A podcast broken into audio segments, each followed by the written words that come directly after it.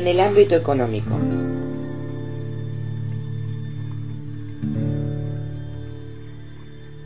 El país ha producido siempre en función del beneficio, sin disciplinar cabalmente su producción en función de las necesidades esenciales de la población.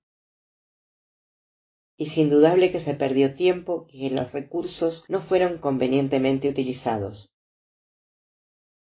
Sin embargo, en la actualidad tenemos un ingreso por habitante razonablemente elevado y además el país se está industrializando aceleradamente. Esta realidad me permite afirmar que no somos un país subdesarrollado. La distribución del ingreso familiar no es aún la más adecuada y mucho debe hacerse para vigorizarlo. En realidad, hacia 1955 se había llegado a un nivel en la distribución y en la participación del salario en el ingreso nacional que satisfacía las necesidades de la población. Desde allí, las soluciones económicas siguieron a las soluciones políticas que no contemplaron las necesidades del pueblo y la participación del salario en el ingreso disminuyó. Es imposible mantener una distribución socialmente aceptable si las decisiones económicas no acompañan a la política social que se desea imponer. Cuando las decisiones económicas siguen un patrón inadecuado, la distribución del ingreso queda subordinada al mismo, más allá de los buenos deseos de cualquier gobierno. En consecuencia, lo que llamamos justicia social también requiere para su materialización efectiva participación del gobierno y elevada eficiencia en el mismo. Se produjo, por otra parte, un decisivo retroceso en el terreno de las decisiones económicas. Hasta 1943, con industrialización incipiente, dichas decisiones estaban adaptadas a los intereses del campo. Buscamos establecer un sano equilibrio para promover la industrialización y una organización del poder de decisión para nuestro sector industrial. En 1955 no se había alcanzado a afirmar la existencia de un empresariado industrial argentino como factor contribuyente al desarrollo nacional, pero se estaba en camino. Desde entonces la industria creció y con alto apoyo externo, pero el capital extranjero se concentró en gran medida en el aporte tecnológico y también en la compra de empresas existentes en el país, debemos tener en claro que lo esencial con respecto a los objetivos que debe perseguir una actividad radicada en el país es que estos deberán atender tanto al aporte de la economía nacional como al beneficio del empresario. Esto debe definir una conducta coherente respecto a los intereses nacionales y los del empresariado. Pero si se trata de obtener máximos beneficios consolidando intereses que están en el exterior, los aportes a la economía nacional se alejarán considerablemente de lo que resulta conveniente para el país. En esta materia no basta con lograr soluciones apresuradas para las grandes cuestiones, pensando que todo lo demás ha de resolverse por sí solo. No basta tampoco con elaborar soluciones a medias, tomando decisiones sobre inversiones externas sin establecer claramente la actividad en la cual han de insertarse. Hay que establecer políticas diferenciales en todos los campos y fijar con precisión suficiente la forma de preservar los objetivos nacionales, también se comprueba que no hubo una conciencia adecuada sobre la utilización de los recursos financieros del país por cuanto no se alcanzó a determinar con claridad si la masa del capital interno disponible posibilitaba el desarrollo y la expansión o si era necesario su incremento con el aporte de capital extranjero para alcanzar tales objetivos. Igualmente es necesario tener en cuenta que no existe similitud entre concentración de capital y concentración empresarial. Esto debe conducirse armoniosamente de acuerdo con las reales necesidades nacionales.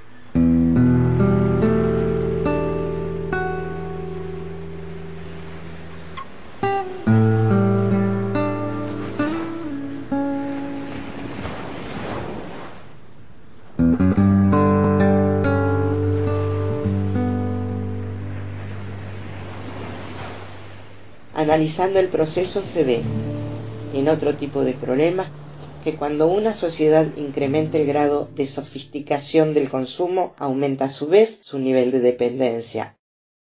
Esto es en gran medida lo que ocurrió entre nosotros. Por un lado, el ciudadano se ve forzado a pagar por la tecnología de no banal y por otro lado, el país gasta divisas en consumo innecesario.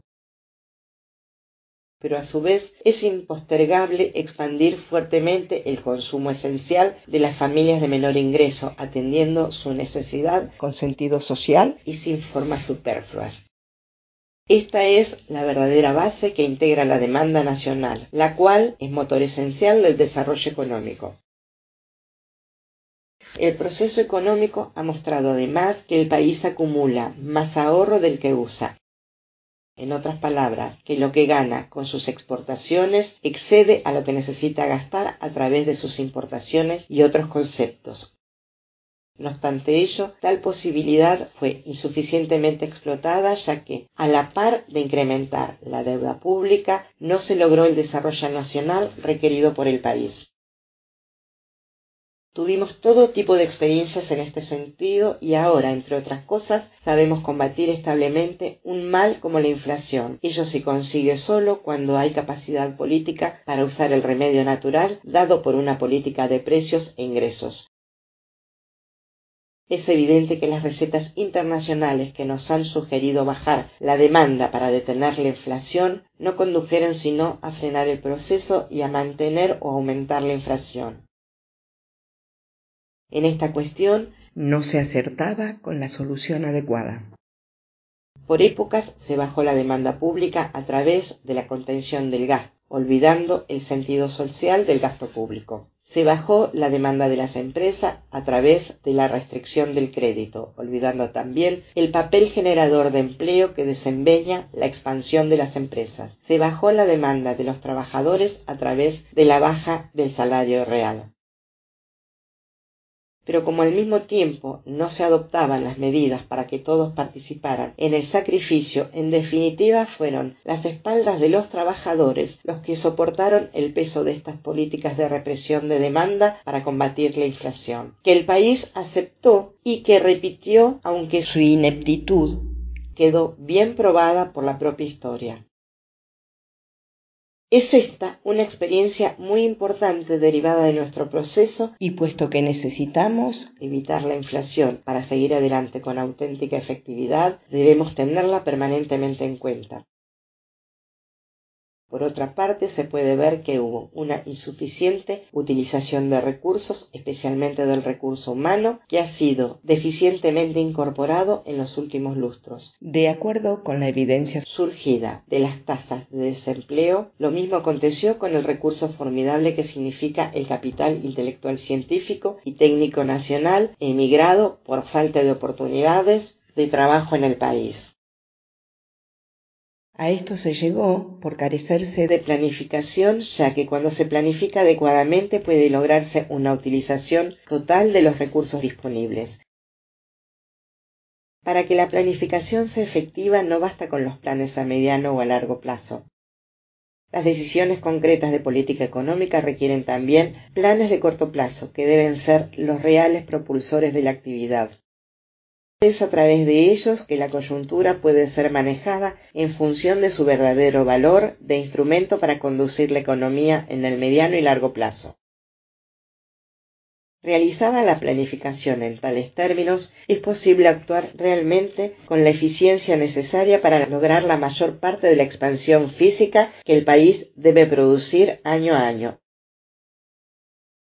en gran medida en los últimos lustros nos hemos manejado con nombres y no con programas, y salvo en algunos periodos que deben ser rescatados por la seriedad de conducción, la política que resultó ha sido de neto corte liberal. La conducción en el campo económico solo está en excelentes condiciones para alcanzar sus objetivos cuando su contexto aparece definido en programas de acción claramente concebidos. En última instancia, la experiencia de lo que hace a la planificación en este campo es también definitiva. El gobierno en lo económico no tiene otra forma de conducirse. La planificación es consecuencia necesaria de la organización e instrumento para la conducción concreta.